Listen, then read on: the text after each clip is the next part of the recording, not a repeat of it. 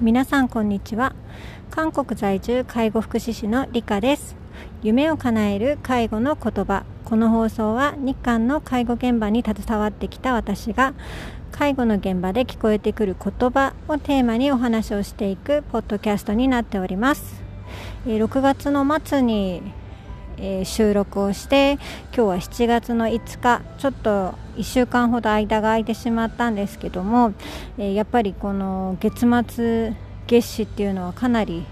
なんかドタバタな1日とドタバタな1週間でしたし特にあの6月末で上半期が終わり7月から下半期のスタートということで節目のまあ月末月始になったのでまあ会社的にも個人的にも結構いろいろといろいろな節目があった、えー、1週間だったなと思います。やっとこの土日で少し落ち着いてまた新しい1週間月曜日をスタートしているところです。まあ、今日はですねちょっとイレギュラーに、えー、会社のお昼休みの時間を使って会社の外に出て今この収録をしています音声がちゃんと聞こえるか大丈夫かなと思ってちょっと心配ですが結構静かなところなので風の、えー、風に吹かれながら収録をしております。私が働いているのは、えーと、韓国のソウルのお隣にあるインチョン市っていうところですねインチョン国際空港がまあ有名かなと思いますがそのインチョン国際空港に行く途中にあるあのチョンダ国際都市というところにある、えーとデイサービスで働いております。はい、なのでこのチョンラという新しいこの新都市はですね韓国のベネチアというふうに言われてましてあのー、この都市の高校生高校生じゃなくてなんだところどころに、えー、川が流れていてあの水の都市というふうに言われています。なのでお散歩するには最適ですしあのー校とか、まあ、会社とかにもこう水の通りを通ってあの行くっていう、まあ素敵な街ですね。新都市で、まあ、ビルとかも多いですがあの自然が少し感じられる都市になってます。あのいつも忙しくてデイサービスの中で昼休みを送っているんですが今日はちょっと久しぶりに1人で外に出て散歩をしながらの収録となっております。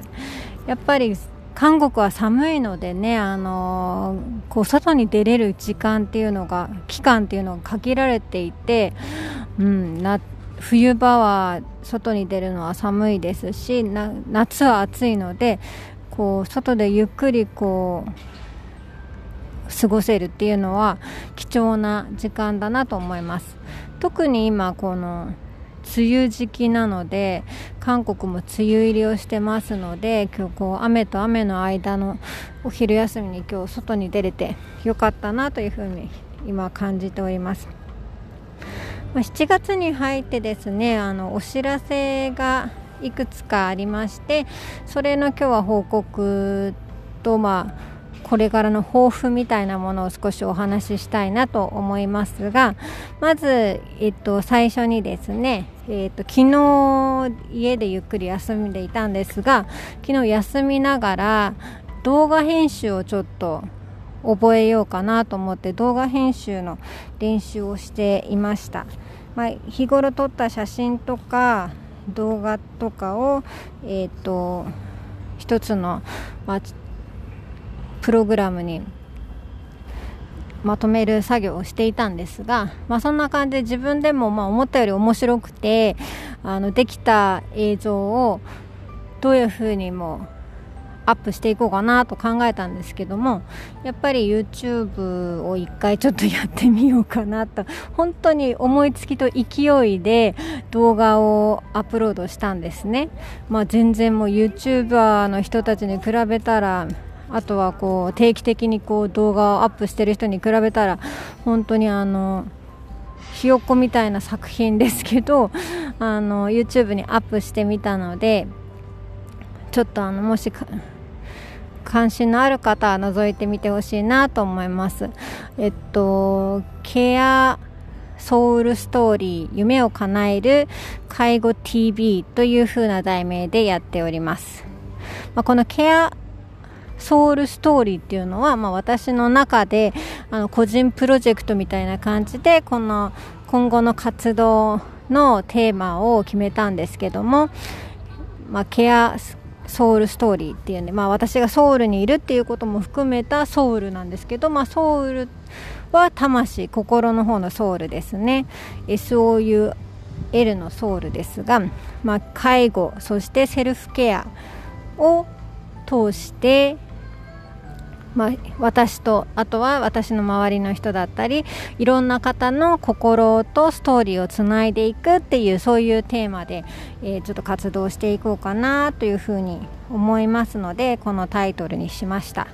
なので YouTube の動画も気ままにアップしていく予定ですが、まあ、介護に限らず、まあ、生活だったりセルフケアのことだったりあとは時にはま心のケアだったりあとは何気ない日常のストーリー日常の生活だったりをお届けできたらいいなというふうに思っておりますなので興味のある方は、えー、一度ご覧になっていただきたいなと思いますあの たった1個の1分30秒ぐらいの動画しかまだアップしてないのでこれからまたどんな風にお届けするかは決めてないですが、えーと時々ちらっと覗き見していただけたらなと思います。あとですね7月は結構いろいろとありまして、えーと、来週の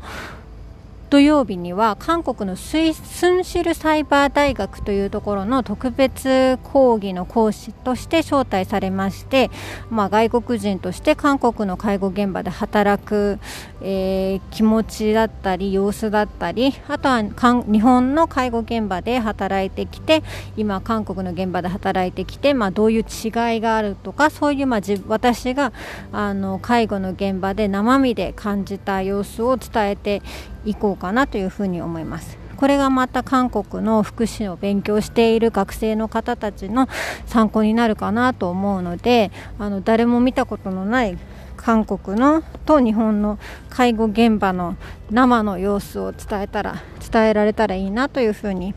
思っておりますあとはですね7月31日には、えーとオンラインツアーっていうことであのワールドケアカフェの張さんのえからのお誘いで、えー、韓国の私が今働いている、えー、デイサービスのオンラインツアー企画が、えー、企画されました。なので、えーと、7月31日の土曜日の午前中10時からですね、えーと、日本もしくは他の国の方もいらっしゃると思いますが、えーと各所の各地域の方に、えー、オンラインで私のこの韓国の介護現場の様子を